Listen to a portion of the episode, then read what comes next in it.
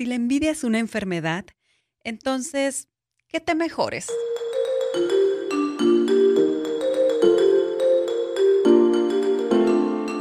¿Qué tal? ¿Cómo están? Bienvenidos nuevamente a otro episodio. Les saluda la buena. Yo soy el malo. Y aquí como siempre el otro. La envidia, la desgracia de la felicidad. Qué triste es irte encontrando personas en el camino que dicen ser tus amigos, pero al final del día son quienes más te envidian. Claro, las personas que están cerca de ti, a veces hasta tu misma familia. Algunas veces la envidia se maquilla de amabilidad, se pone perfume de cortesía y sale a la calle disfrazada de buena voluntad. Y todos nos hemos topado en la calle, en la familia y en todas partes este tipo de personas disfrazadas. Dicen que la humanidad hoy día es más envidiosa que en el pasado. ¿Por qué será, oye? Porque se opera una y a la otra se quiere operar y lo hacen más por envidia que por quererse ver bien, ¿no?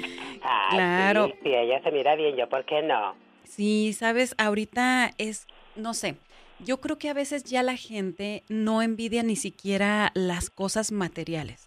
Yo creo que ahorita envidias más las ganas de sobresalir del otro, de la otra persona, este, su, no sé, cuando la persona es muy amistosa, cuando logra cumplir sus metas, cuando lucha por ello, yo creo que eso provoca más envidia que algo material. Incluso hasta cuando te compras un carro o te compras una casa, lo primero que dicen, ¿y ahora con quién andará este o esta? para tener esas cosas. Claro, mira. Sí, eh, son personas que envidian mucho la personalidad de otras. De hecho, algo muy común que, que, siempre decimos cuando sabemos de una persona envidiosa, decimos, es que no tiene vida, o sea, quiere vivir la vida que tú estás viviendo. Y dices tú, pero ¿por qué si ella lo tiene todo o él lo tiene todo, casa, carro, esposa, eh, hijos, todo, ¿no? Entonces eh, pero no tiene tu espíritu, no tiene tu energía, tu esfuerzo, tus ganas de superarte. Entonces de ahí viene toda esa mala vibra.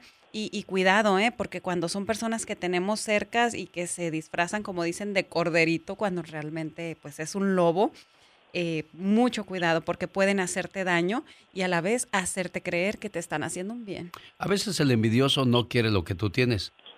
Lo que pasa es que no quiere que tampoco tú lo tengas y aunque él no lo tenga. O sea, mucho cuidado con esas personas que dicen ser tus amigos y que son tus principales enemigos, sobre todo en el trabajo y como tú lo dices, a veces hasta en la misma familia. Sí, fíjate que, ¿por qué la gente se preocupa tanto por lo que tiene el otro en vez de preocuparse por tener lo, propio? O sea, por, yo creo que una gente que de verdad se está preocupando por, por uno mismo, no tiene ni siquiera el tiempo para estar pensando en lo que el otro tenga. Entonces, no sé. Eh, Tú deberías de ponerte panzón, Katrina, para ver si así te envidian la panzota cuando menos. Ay, no, a mí me odia por ser hermosa, pero no importa, yo gozo con lo que ellos sufren. Ándele. Claro, y ¿cómo dice la canción? Sufre con lo que yo gozo. Exactamente. Algo así. Y que sufran con lo que yo gozo, dice. Bueno, es que de todo hay en la viña del Señor. Dicen que si la envidia fuera tiña, habría muchos tiñosos en el mundo. pero, yo creo que tenemos que salir a, a, demostrar lo que, lo que nosotros podemos lograr por méritos propios, sin pensar en lo que tienen o hacen los demás, ¿no? Sí, fíjate, dice, la envidia es cuando te fijas en las bendiciones de los demás en lugar de disfrutar de lo que tú ya tienes o de lo que tú has logrado. Fíjate, hasta el chavo del ocho lo decía, la envidia nunca es buena, mata el alma y la envenena. Y totalmente cierto. Muy bien, chavito, por eso que nos enseñaste. No solo nos, nos hiciste reír, sino que también nos enseñabas cosas tan básicas como esa. Sí, ay, qué bruto, pónganle cero. Sí. sí, de verdad. Bueno, yo, digo que lo más importante, señor, señora, no es tenerle envidia a los demás, es ser feliz con lo que tú vas consiguiendo y teniendo en esta vida. Claro, porque no se puede ser feliz y envidioso al mismo tiempo. Definitivamente no se puede. Yo digo que uno tiene lo que se merece, ¿no? Sí, yo creo que preocúpate por tener, oye, si te, si te da envidia, si te molesta el brillo de otra persona, su energía, su éxito, sus ganas de salir adelante, ¿por qué no lo intentas tú? Claro. ¿Por qué no intentar?